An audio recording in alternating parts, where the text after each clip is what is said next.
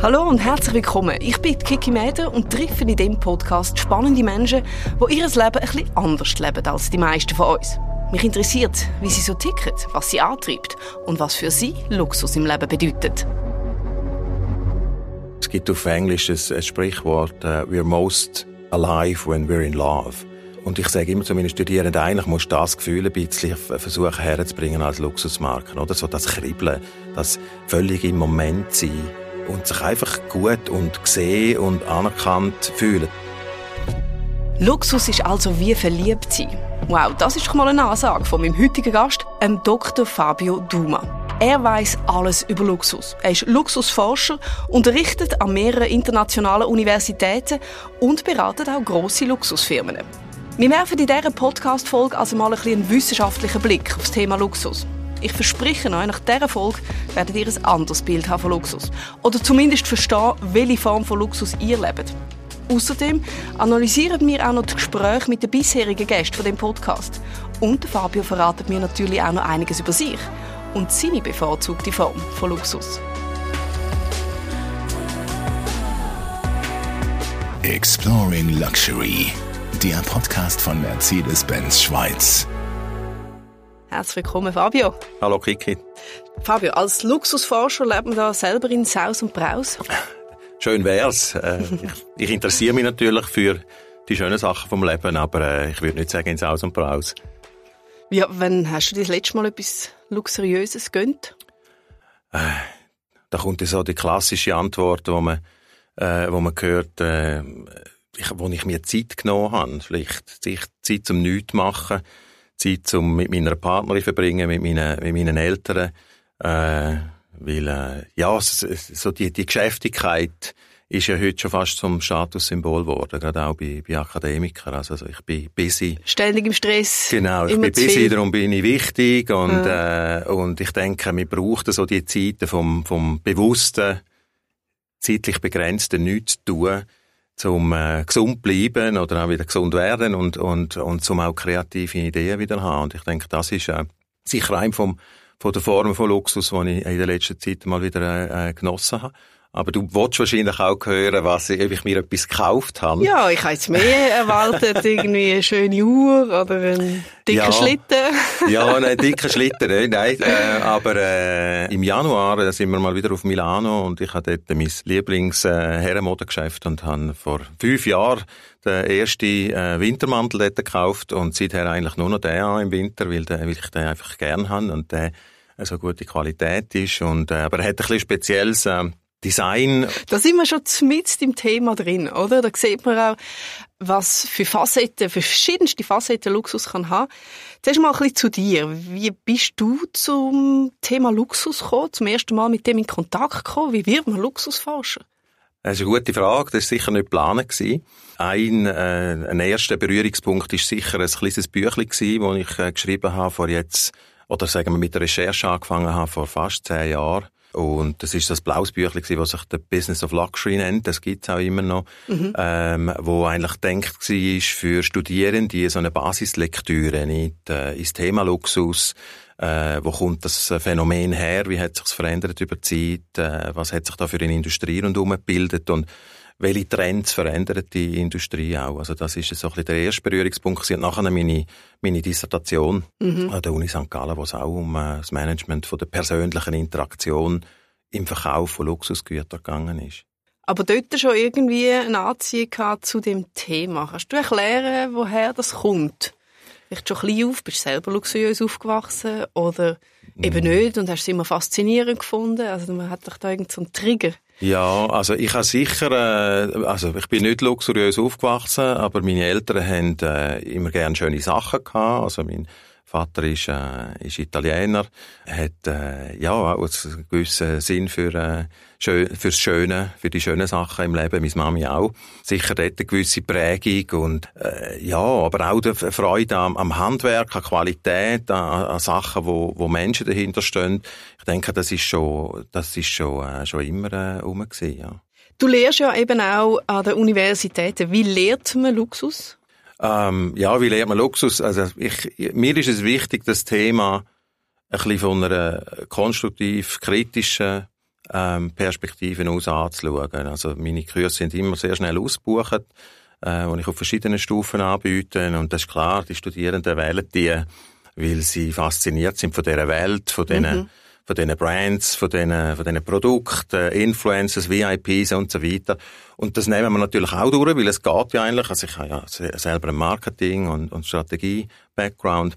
Ähm, das nehmen wir durch. Wie, macht, wie schafft eine Marke, um es über so lange Zeit, bei den einen ist es ja Jahrzehnte, Jahrhunderte schon fast, ähm, begehrlich äh, zu bleiben, ähm, trotzdem, dass, dass sich ja das Umfeld äh, und, und vielleicht auch die Definition von Luxus verändert. Mhm. Aber auf der anderen Seite müssen wir natürlich auch anschauen oder ein bisschen hinter die Kulissen schauen und, und ein bisschen den kritischen Aspekt vom Konsum an sich, vom Luxuskonsum anschauen, gerade in der heutigen, im heutigen Umfeld, äh, denke ich, ist das wichtig und das ist ein wichtiger Teil von der Art und Weise, wie ich das Thema Luxus und Luxury Management thematisieren und auch, glaube ich, immer mit einem Blick auf, vor allem auf Menschen, also auf Menschen auch, die hinter diesen Produkten stehen, wo, wo ein Handwerk praktizieren oder wo irgendwo in der Supply Chain einen Beitrag dazu leistet, dass wir nachher ein Produkt können kaufen wo, wo, ja, wo wir Freude daran haben. Oder? Jetzt hast du gerade den perfekten Rahmen gesetzt für unser mhm. Gespräch heute. Denn äh, das sind ganz viele Touchpoints, die ich gerne mit dir vertiefen will im Verlauf von unserem Gespräch. Ähm, du sagst eben, dein Kurs ist immer schnell ausgebucht. Ja. Ich nehme an, das ist natürlich auch eine besondere Faszination, auch äh, von der heutigen Generation. Ich finde, hey, Luxury Management, cool. Mhm. Da melde ich mich jetzt an. Was hast du da für Reaktionen? Also die erwarten schon, dass du ein bisschen sagst, okay, Social Media, Kardashians. Absolut, also das ist sicher, äh, das ist sicher eine Erwartung und ich meine, mhm. das sind junge Leute, die, die machen die Ausbildung, weil sie sich äh, äh, einerseits ja vielleicht fürs Thema interessieren, natürlich auch Credits brauchen und denken, ja, das klingt nach einem coolen Kurs, wenn wir ganz äh, ehrlich sind. Aber auf der anderen Seite natürlich auch mit dem Gedanken spielen, vielleicht in dieser in dieser Branche äh, Fuß zu fassen. Und da muss man natürlich ähm, äh, die Themen aufgreifen, die aktuell äh, in diesen Unternehmen und für die Marken ähm, wichtig sind und aktuell sind und das, äh, das bringen wir natürlich auch. Das ist klar. Eben, das kann die digitale Transformation sein, äh, die Interaktion mit Kundinnen und Kunden über, äh, über Online-Kanäle, weil äh, vor zehn Jahren hat man das Gefühl gehabt, das kann man im Luxus eigentlich nicht, das passiert nicht äh, online und äh, heute sieht man, dass das äh, ganz anders ist. Also so Sachen kommen natürlich in den Kurs vor. Luxus als Studiefach. Also der Kurs hätte ich auch noch gerne beleidigt. Der Fabio trifft damit den Nerv der Zeit. Gerade die heutigen jungen Menschen wollen wissen, wie Luxus funktioniert und warum er nach wie vor so eine grosse Anziehung auf uns hat. Im Verlauf des Gesprächs gibt es dann auch noch den ein oder anderen Tipp, wie man sich als Brand kann positionieren und erfolgreich werden kann. Denn Fabio unterrichtet nicht nur, er beratet auch grosse Luxusfirmen. Äh, also ich, ich unterstütze größere äh, Marken, ähm, zum Teil auch mit, äh, mit Studieprojekten, also wo dann Studierende aus, äh, es, eine Frage, einer Frage nachgehen, die ein Unternehmen hat, ähm, aber auch KMU und, äh, und, und Kunsthandwerker, Handwerkerinnen, ähm, wo, wo sich möchten positionieren, wo, wo möchten ja lernen, wie sie den Wert von ihrem Produkt äh, besser kommunizieren. Und äh, ja, und dort bin ich, sehe ich mich äh, nicht so einen klassischen Berater, aber vielleicht einen Sparringpartner, wo, wo da ist, um einmal die Sicht von außen auch reinbringen, ähm, kritisch hinterfragen, was bis jetzt gemacht wird, äh, Ideen geben. Ähm, und durch meinen Hintergrund ist, sind das natürlich oft Marketing-, Kommunikations- oder Strategiethemen. Mhm äh, wie gesagt, Kommunikation von Wert. Wie, wie, wie kommuniziere ich den, den, den Wert von, von dem, was ich äh, mache, äh, denen, die vielleicht das nicht äh, auf Anhieb sehen. Ähm, wie oder, macht man das? Da gibt's verschiedene, verschiedene Strategien. Also ich glaube, es ist wichtig zu wissen, dass man ja nicht, es ist ja nichts eigentlich von sich aus wertvoll. Wir machen die Sachen genau. wertvoll, oder? Ist eigentlich ein fortlaufender Diskurs zwischen, zwischen Menschen und in der Gesellschaft und äh, da gibt es verschiedene Strategien. Also die Entstehung, Entstehungsmythen, aufwendige Herstellung, äh, äh, Handarbeit, wo man, man sagt ja die berühmten 10.000 Stunden, die man muss investieren muss, um etwas wirklich zu beherrschen. Ähm, so Sachen, wenn wir in Kosmetik schauen, sind so alchemistische Keimformeln, die offenbar benutzt werden für gewisse Cremeli und Tinkturen ja, ja, herstellen. Ähm, Zeit, die es braucht, also das ist ja eine bekannte Strategie, man muss auf eine Warte Liste, wenn man sich für ein Produkt in, äh, interessiert, oder? Das sind Sachen, wo, äh, wo ein Produkt in der Wahrnehmung äh, äh wertvoller machen. Aber es gibt ganz viel äh, verschiedene Strategien, die man einsetzen kann. Verknappung und eine gute Geschichte. Also ja. gerade Geschichte dahinter hat, glaube ich, auch sehr einen emotionalen Wert, oder? Absolut. Also Luxusprodukte sind nie, die stehen nie für sich allein. Also das ist äh, das materielle Produkt an sich ist natürlich wichtig, aber es ist immer eingebettet erstens in eine, in eine Geschichte, in, eine, in eine, vielleicht in einen, in, einen, in einen Mythos von einer Marke oder von einem, von einem Material oder von einem Handwerk, wo besonders wichtig ist, wie bei den Uhren auch, oder? Ähm, und, äh, und ich glaube, das ist etwas, wo, wo, äh, wo ein Luxusprodukt äh, mindestens so äh, fest ausmacht wie es, äh, das Materielle oder, oder das Design. Oftmals sind ja die luxuriösen Produkte haben ja eben eine, eine lange Historie, oder? Man sagt eben, Watchmaking sind so und so oder der Brand gibt es seit 150 Jahren. Ich glaube, das ist ja dann die Schwierigkeit, wenn du ein neues Produkt auf den Markt bringen und eben nicht von dem, von den Tradition, von dieser Handwerkskunst oder dieser grossen Erfahrung kannst zehren. Wie schaffst du das? Ähm, ja, das ist, äh, das ist eine Herausforderung, aber wie gesagt, es kommt dort auch wieder darauf an, wie, wie erzähle ich Geschichte und wie kann mhm. ich einen Wert erzeugen, ohne dass ich auf eine, auf eine Tradition äh, kann zurückschauen kann, wo, äh, wo vielleicht 100, 150 Jahre äh, zurückgeht. Und man muss ja auch sehen, ähm, die Welt verändert sich, die Vorstellungen von den Menschen, von, von, von dem, was luxuriös ist, wo, wo wertvoll ist, verändert sich. Und es ist durchaus möglich, ein neues Produkt oder eine neue Marke zu schaffen, wo es eben, was nicht schon, noch nicht schon lange gibt, ähm, und, und die äh, so zu positionieren, dass sie für die Leute einen, einen überragenden Wert schafft, der eben über das Funktionale rausgeht, wo, wo Emotionen anspricht, wo Träume äh, wo die Leute anfangen zu träumen, wo, wo eine Begehrlichkeit auslöst. Mhm. Und da kann man sich eigentlich von der gleichen Strategie bedienen, je nachdem, was, äh, was das Ziel ist. Oder? Schauen wir mal zurück. Wo hat Luxus eigentlich seinen Ursprung? Der Luxus gibt es eigentlich schon fast, seit es Menschen gibt. Wir können zurückschauen ins, ins alte Ägypten, wenn wir Pyramiden anschauen, das ist eine Form von Luxus, oder? Die Pharaonen sind, sind als Gottkönige verehrt worden. Wenn wir ins antike Griechenland schauen, im 7. Jahrhundert vor, vor Christus, wo aristokratische Familien äh, gegeneinander sich aufgelehnt haben und sich versucht haben, sich gegenseitig zu übertrumpfen. Und später ist das weitergegangen im alten Rom. Luxus gibt es, jetzt Menschen gibt. Warum haben wir das Begehren nach Luxus? Da gibt's verschiedene äh, Treiber vom, vom Luxuskonsum oder auch, wie man es äh, auf Englisch äh, zum Teil ist, Prestige-Seeking Behavior, also die Suche nach dem, nach dem Prestige. Ähm, das ist einerseits natürlich äh, der Status, also der, der Konsum, der dazu da ist, zum anderen sichtbar machen, wer man, wer man ist oder, oder wer man möchte sein. Mhm. Ähm, das ist das eine und, und das andere ist natürlich äh, Zugehörigkeit, also wir mhm. möchten zu Gruppen dazugehören und, und kleiden uns darum in einer, in einer bestimmten, auf eine bestimmte Art und Weise. Äh, vielleicht tragen gewisse gut sichtbare Logos äh, auf uns, wenn das wichtig ist. Das andere ist das Gegenteil, ist Abgrenzung. Also man kann sich auch ganz bewusst durch einen, durch einen Stil oder durch, einen, durch, durch den Konsum von gewissen Produkten kann man sich von anderen abgrenzen und sagen, zu denen gehöre ich nicht. Ich gehe eher auf den Stile-Luxus. Ich äh, nicht gerne äh, Mode, wo grosse Logos drauf sind. Und dann gibt's natürlich den Hedonismus, also Genuss, Belohnung, äh, das, das ist ein, ein, ein Treiber vom Luxus, Luxuskonsum oder auch äh, Suchen nach Qualität und der Perfektionismus. Also man hat das Gefühl, wenn etwas teuer ist, wenn etwas aufwendig gemacht ist, muss es besser sein. Vielleicht ist es auch dauerhafter. Vielleicht kann ich es sogar der nächsten Generation weitergeben. Das sind äh, Treiber vom Luxuskonsum. Und äh, das ist jetzt über 25 Jahre her, wo der Hans Magnus Enzensberger einmal äh, auch geschrieben hat, vielleicht ist Luxus einfach auch so die die kurze Flucht aus unserem Alltag, wo manchmal mhm. äh, monoton ist und wo man mal wieder muss ausbrechen muss. Ähm, wieder etwas gönnen. Ja, oder, oder der Lambert Wiesing, ein deutscher Philosoph, hat, äh, hat das eigentlich auch schön geschrieben, dass äh, Luxus ist im Grunde genommen eine, eine individuelle ästhetische Erfahrung, und zwar eine Erfahrung vom Besitzen, etwas zu besitzen, wo über das rausgeht, wo man allgemein als notwendig erachtet.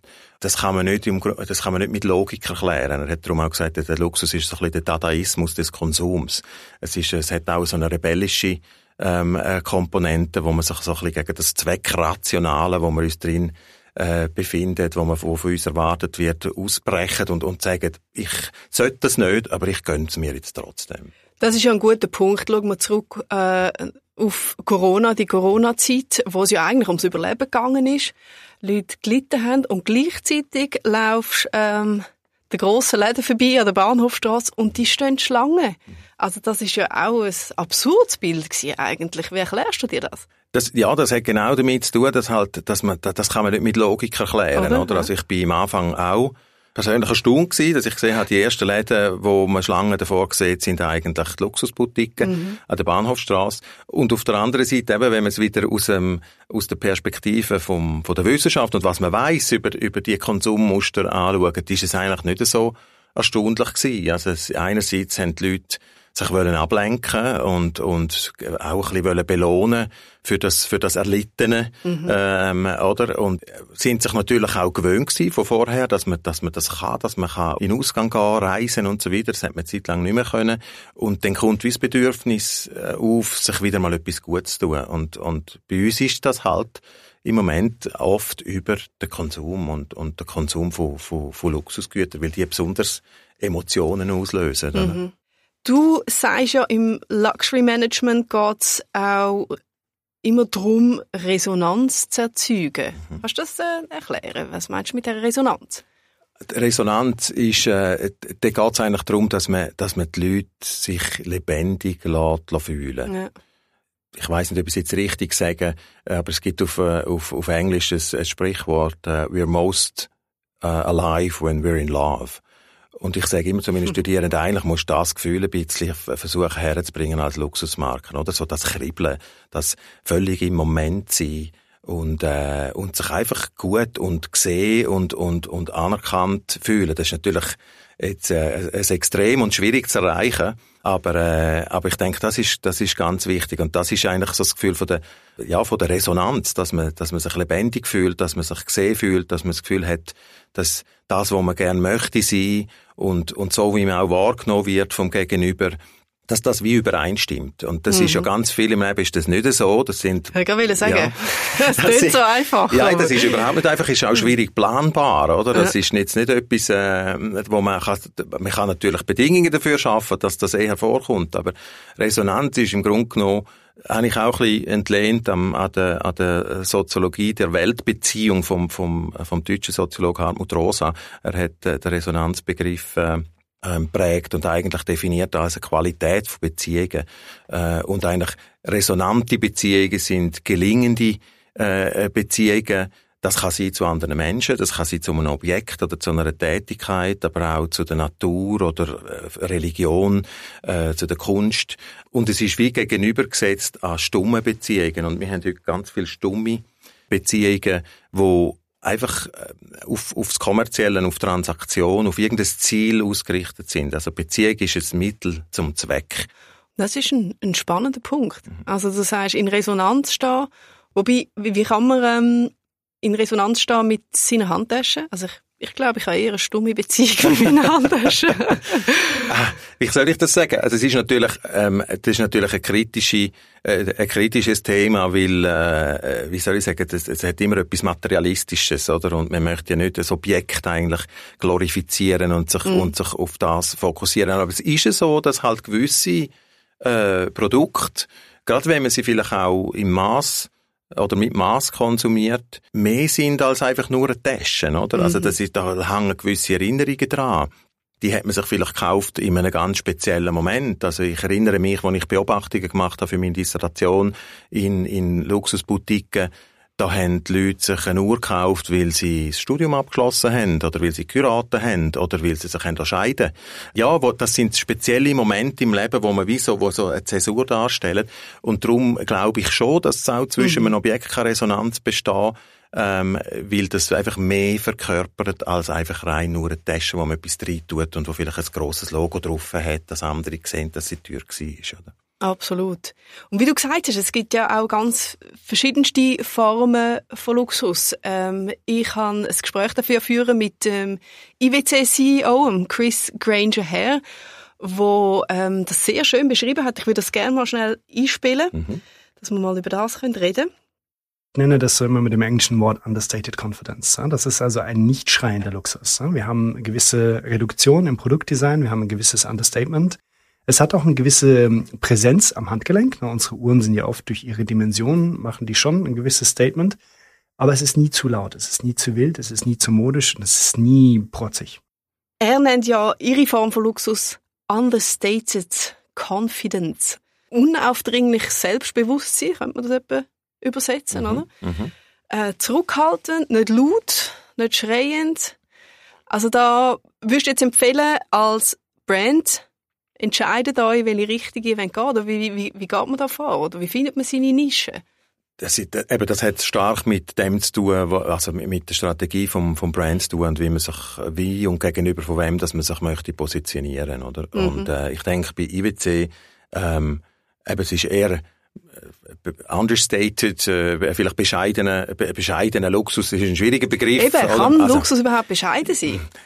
Ich würde es vielleicht nicht, ich wäre vorsichtig, ich würde es vielleicht nicht bescheiden nennen, aber es ist vielleicht eine stille Art von Luxus, oder? Es ist, äh, es ist eine Art von Luxus, wo nicht muss für alle offensichtlich sein. Es ist, äh, der, der Chris sagte das, es ist, es geht nicht um Protz. Und ähm, der, der Luxus dort ist, glaube ich, eher dort drinnen, äh, oder liegt dort drinnen, etwas Wertvolles zu besitzen, wo, wo die erkennen, wo eigentlich auf dem gleichen Level sind was Connoisseurship, also Kennerschaft mhm. angeht, mhm. auch, wo vielleicht einen ähnlichen Geschmack haben. Und dort freut man sich dann, wenn vielleicht der ein oder andere Kommentar kommt. Und ich denke, die Form von Luxus ist nicht unbedingt bescheidener, aber sie fällt einfach weniger auf denen, wo, wo nicht mit dem, mit dieser Form von, von Luxus vertraut sind. Vertraut ja. sind. Da geht es wieder um die Zugehörigkeit, oder? Wenn du das kannst lesen, was ich trage, dann äh, ja. gehörst du auch zu denen. Genau, oder? Das ja. ist ja so ein bisschen die Zugehörigkeit zu denen, die so in the know sind, wo, wo, wo gewisse Kennerschaft erreicht haben. Und,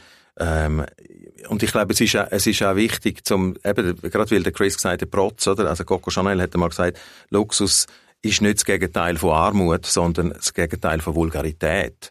Ähm, oh. Und das ist, oder das geht ein bisschen in die Richtung, oder? Das ist natürlich eine wertende, eine wertende Aussage, aber ich denke, es ist, ähm, in dieser Art und Weise ist es eine Form von Luxus, wo, wo man für sich selber und für einen, den kleineren Kreis von Leuten, die, das schätzen weiss, ähm, konsumiert. Das Quote von der Coco Chanel, ist das heutzutage noch aktuell? Weil da gibt's natürlich jetzt, wenn man jetzt auch in der Musikszene schaut, in der, also, ähm, die Influencers oder äh, Rappers, wo sehr laut schreienden Luxus haben.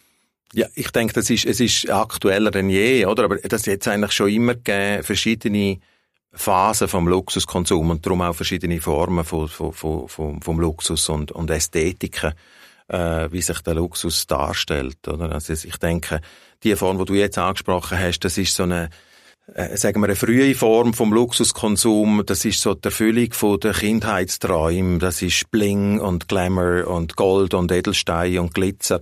Und, und ich denke, das ist eine normale äh, Entwicklung. Also, äh, das ist, äh, das, da gehen viele oder die meisten gehen durch das durch, dass man halt die Sachen äh, schön findet und, und möchte besitzen. Und das verändert sich aber zum, zum Teil dann auch mit der Zeit, oder? Also, wir, die, die, die Schreie, das schreiende, lautschreiende, ich bin teuer, ich bin, ähm, und ich habe es geschafft, das wird irgendwann dann vielleicht nicht mehr so wichtig und dann äh, verändert sich der Konsum von Luxus auch wieder.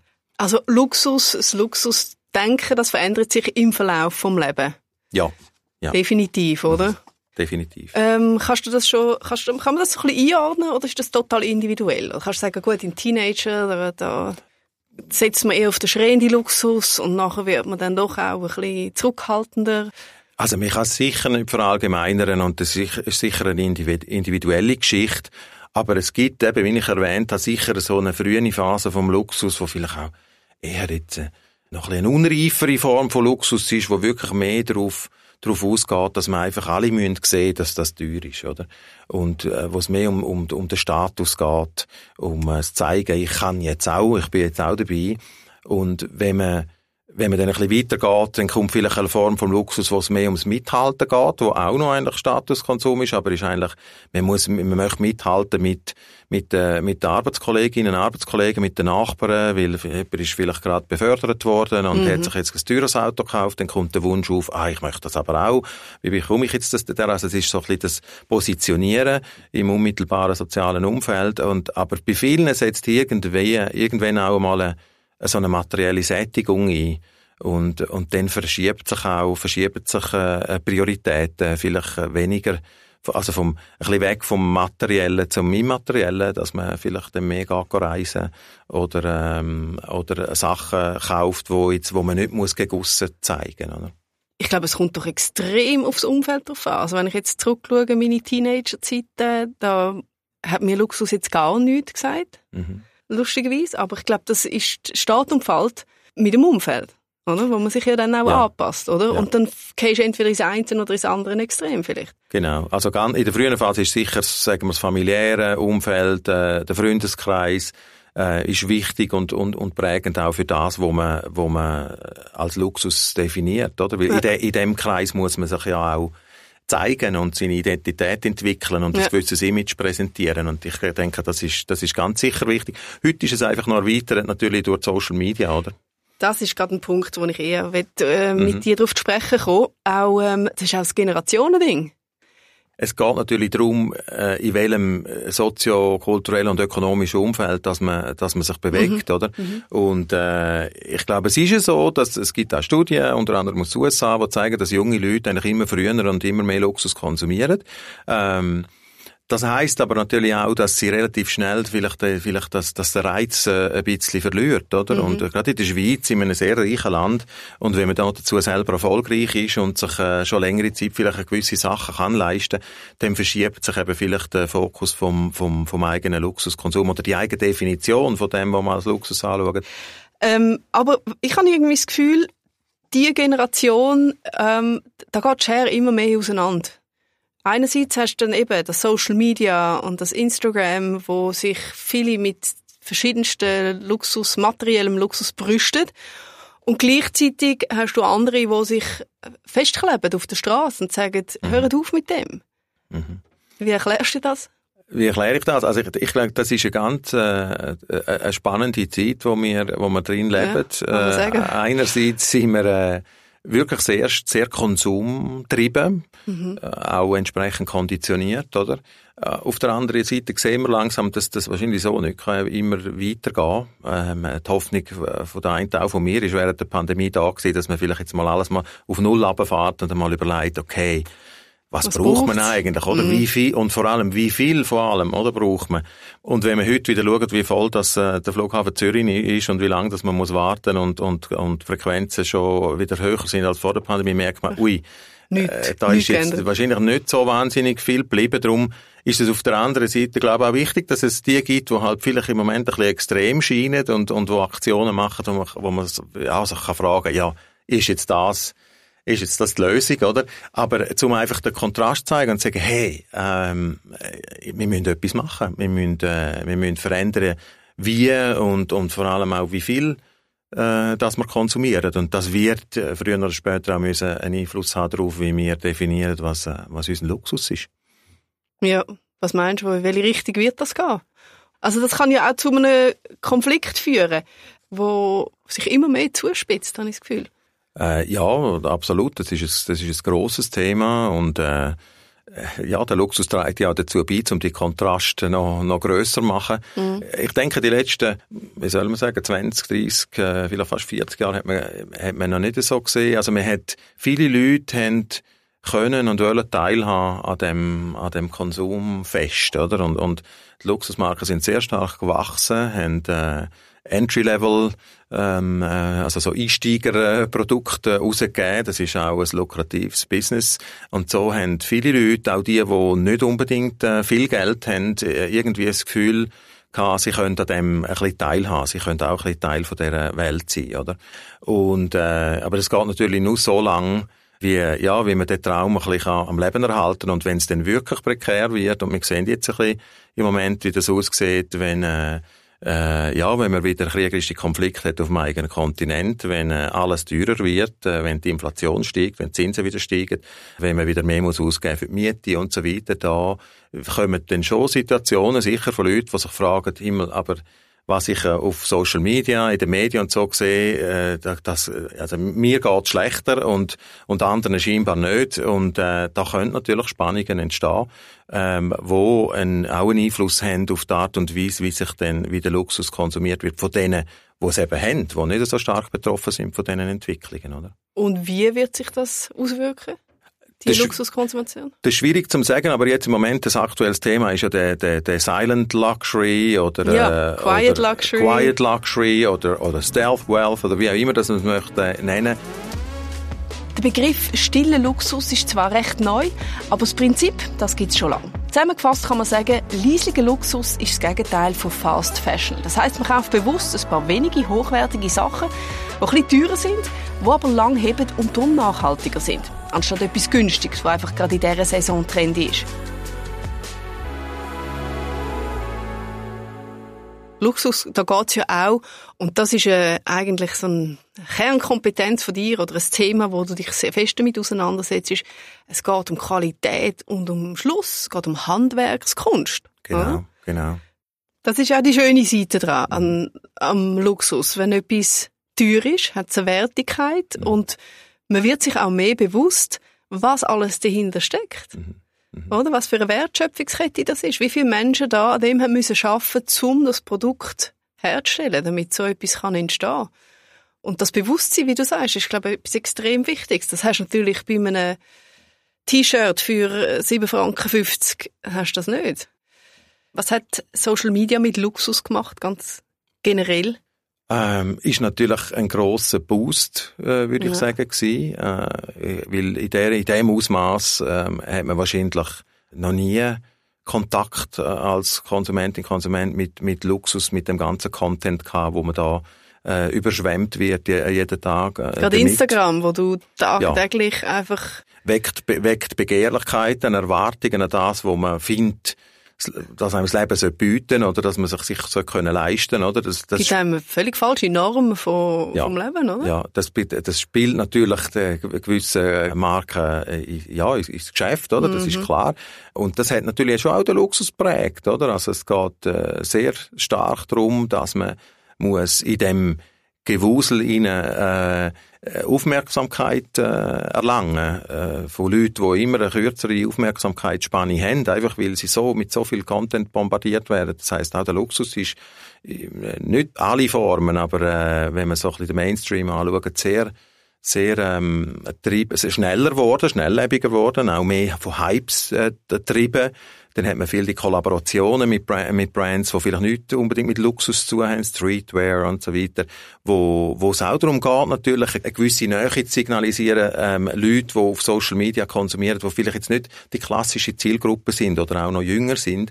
Und das hat man früher nicht gemacht, oder? Und äh, das, ich denke, so das Tempo, äh, Kadenz von der, von der, von der neuen Ideen, das hat sich sicher erhöht durch, äh, durch Social Media. Und dann geht es nämlich auch noch in eine ganz andere Richtung. Ich habe auch noch ein Gespräch mit dem Cedric Waldburger gehabt. Er nennt sich ja Essentialist, will nur sich aufs Wesentliche konzentrieren, weg vom Überfluss. Und da tun wir auch gerne nochmal einspielen, was er zum Thema Luxus gesagt hat. Du bist berühmt worden als der Typ mit den 64 Gegenständen. Zwischenzeitlich sind es, glaube ich, auch schon Nummer 55 gewesen. Ähm, du hast gesagt, es hat sich jetzt ein bisschen verändert mit deiner Tochter. Wie viel sind sie jetzt? Ich habe momentan keine Liste mehr. Aber das, was für mich wichtig ist, ist, ich fühle mich immer noch sehr leicht. Alles, was ich besitze, an Kleider, an Technik und so weiter, das passt immer noch in einen Rucksack hinein. Der liegt jetzt da neben mir am Boden unten. Hast du dein ganze Hab und Gut hast du jetzt da? Es, es gibt ein paar Sachen, die in der Wäsche sind jetzt vielleicht gerade, äh, weil wir gerade vom Ort äh, zurückgekommen sind. Aber ich habe grundsätzlich immer alles auf dem Buckel, was mir gehört. Spannend, oder? Er ist erfolgreicher Startup-Investor. Mit 34 hat er erfolgreiche Unternehmen oder zumindest äh, Unternehmen zum Erfolg geführt. Er hat äh, viel verdient auf dem Weg, ist aber Minimalist, lebt sehr bescheiden, wie wir gehört haben, hat alles in einem Rucksack. Das heißt einerseits Millionär, aber gleich könnte sich alles leisten, hat aber sein ganze Haben und Gut in nur einem Rucksack und sagt, das ist meine Freiheit, das ist mein Luxus. Das ist, äh, dadurch, dass ich mich mit dem, mit dem, mit dem Phänomen vom Luxus und den verschiedenen Definitionen ja eigentlich Tag ein, Tag aus beschäftige, erstaunt es mich nicht, oder? Es ist, es ist, äh, viele Leute, die erfolgreich sind, die gute Jobs haben, aber sehr eingespannt sind, wo finanziell äh, versorgt sind, äh, ja, die, die sehnen sich nach, äh, einfach nach, nach Zeit, nach dem Weniger. Und äh, jemand hat mal gesagt, äh, wer mit allem vers versagt ist, sehnt sich nach dem Nichts. Mhm. Und ich denke, das ist es, das ist die ultimative Form vom Luxus, wenn du, du kannst theoretisch alles haben, du kannst dir alles leisten, aber du brauchst nichts oder nicht viel. Und das denke ich, das ist, äh, das ist, das ist ein, ja, kann ein Ausdruck von einem Gefühl von Luxus sein, ohne viel müssen zu besitzen. Und du den ganzen Überfluss, den du eigentlich könntest haben, besinnst dich eigentlich wieder zurück auf, auf die Freiheit und vor allem auf die Zeit, wie du eigentlich ganz am Anfang gesagt hast, oder? Genau, oder? Gerade wie in dieser viel beschäftigten Welt, wo wir sind. Also ist Minimalismus auch eine Form von Luxus? Es ist eine Form von Luxus, weil, wenn sie gewählt ist, oder? Es ist nicht, weil, sagen wir, es ist nicht Armut. Armut ist nicht gewählt und ist ein Zustand, ja. wo einem elementare Sachen fehlen. Mhm. Äh, Minimalismus äh, ist eigentlich ein Zustand, wo man sich in einem Umfeld, wo, wo man äh, theoretisch alles könnte haben, dafür entscheidet, eben nicht so viel zu konsumieren. Aber glaubst du, dass das eigentlich die Zukunft von Luxus wird sein? Oder wo siehst du Luxus in den nächsten 20, 30, 40 Jahren? Das ist eine lange Zeit, oder? Und äh, ich glaube, es ist schwierig, das vorauszusagen. Und ich denke auf jeden Fall, der materielle Luxus wird immer äh, eine Rolle spielen. Immer. Also die Leute, wir werden nicht äh, mit den VR-Brillen im Metaverse umwandeln und das ist alles, was wir brauchen, oder? Also wir wollen Sachen anlangen, wir müssen uns irgendwie anlegen, äh, wir müssen uns von A nach B bewegen, wir möchten fein essen äh, und so weiter. Also das wird immer Begehrlichkeiten wecken, dass man möchte vielleicht ein bisschen mehr haben äh, wie andere oder ein bisschen etwas Besseres, etwas Spezielleres, etwas Neues. Ich habe zum äh, Schluss habe ich ähm, immer meine Fragen für meinen Gast. Mhm. Was ist für dich denn wahrer Luxus, wenn wir jetzt gerade da ja, da komme ich wieder zum Anfang zurück. Ein bisschen, ein bisschen, ein bisschen langweilig, oder? Äh, einfach Zeit zu haben, zum einfach sein und zum reflektieren. Du wolltest wahrscheinlich auch noch etwas anderes ja, hören. Was ist denn der luxuriöseste Gegenstand, den du besitzt? Jetzt, ähm, ich möchte nicht sagen, oder ich, ich könnte jetzt sagen, der, teuer, der teuerste und suchen, das wäre natürlich einfach, aber der, eben der luxuriöseste ist, ist der... Nicht, ist nein, ist es eben nicht. Das ist der, wo, wo am meisten, also wo, wo Resonanz auslöst. Das ist noch schwierig. Das, ich könnte jetzt nicht einen raus, einen rauspicken, aber ich habe da einen, einen Füllfederhalter vor mir äh, aus Silber und äh, das war ein völlig ungeplanter Kauf. Gewesen. Aber das ist etwas, eine Geschichte, die ich immer noch weiss. Das ist ja spannend, oder? Der ja. emotionale Wert, der auch wo eine Geschichte hat. Dann, ähm, welcher Satz oder welche Person hat dich am meisten prägt? Welcher Satz oder welche Person? Also Personen gibt es natürlich viel. Also da muss ich definitiv mit meinen Eltern anfangen. Mhm. Und, und ja, aber auch meine Partnerin ist, also ich habe mich sehr verändert, seit wir zusammen sind und äh, definitiv, das sind sicher die drei Leute. Ich bin auch ein Weile in San Francisco gewesen, dort habe ich auch Leute kennengelernt, wo wo ich heute noch gar nicht mehr so viel Kontakt habe, aber immer noch immer wieder denke an das, was sie mir gesagt haben und was ich von denen gelernt habe. Also da hat es ein paar Leute, die, die mich prägt haben. Was ist so für ein, was für ein Satz? Kommt immer wieder vor in deinem Leben, wo du findest? Es ist nicht ein Satz, es ist, äh, es ist ein Gedicht vom von Wilhelm Busch. Okay. das ist aus dem aus einem, aus einem Band, also es heisst Gründer und es ist aus einem Band, das sich äh, nennt Schein und Sein. Äh, es passt eigentlich lustigerweise noch ganz gut zum, äh, zum Thema Luxus. Wir schließen mit dem. Wir verabschieden uns da. Vielen Dank, Fabio. Und jetzt Danke sind alle Ohren auf dich mit Wilhelm Busch und Schein und Sein. Genau, Gründer. Geschäftig sind die Menschenkinder, die große Zunft von kleinen Meistern als Mitbegründer, Miterfinder sich diese Welt zurecht zu kleistern. Nur leider kann man sich nicht einen, wie man das Ding am besten mache. Das Bauen mit belebten Steinen ist eine höchst verzwickte Sache. Welch ein Gedränge und Getriebe von Liebe und Hass bei Nacht und Tage, und unaufhörlich setzt es Hiebe und unaufhörlich tönt die Klage. Gottlob, es gibt auch stille Leute, die meiden dies Gewühl und hassen's, und bauen auf der anderen Seite sich eine Welt des Unterlassens. That's it. Vielen herzlichen Dank. Zuletzt habe ich damit gerechnet, dass das Gespräch mit dem Luxuswissenschaftler mit einem Gedicht aufhört. Das zeigt doch auch, wie vielschichtig der Begriff Luxus ist. Es ist viel mehr als teure Brands und Bling Bling. Die Definition von Luxus ist im Wandel. Und egal, ob es für den einen eine teure Tasche und ein schönes Auto ist und für die anderen ein einmaliges Erlebnis. Schlussendlich wollen wir alles Gleiche. Mehr Zufriedenheit und zeigen, wer wir sind und für was wir stehen. Luxus ist also wie eine gute Beziehung. Oder wie der Fabio sagt, wie verliebt sein. Ich wünsche euch da außen also ganz viel Schmetterling im Bauch und Kribbeln, Sex mit einer neuen Tasche oder noch besser mit euren Liebsten. Und ich hoffe, euch hat das Gespräch genauso gefallen wie mir. Schön, sind ihr mit dabei gewesen. Und hört das nächste Mal wieder rein. Exploring Luxury erscheint immer am ersten Montag vom Monat. Am besten abonniert ihr uns, damit ihr auch keine Folge verpasst. Merci vielmals und bis zum nächsten Mal.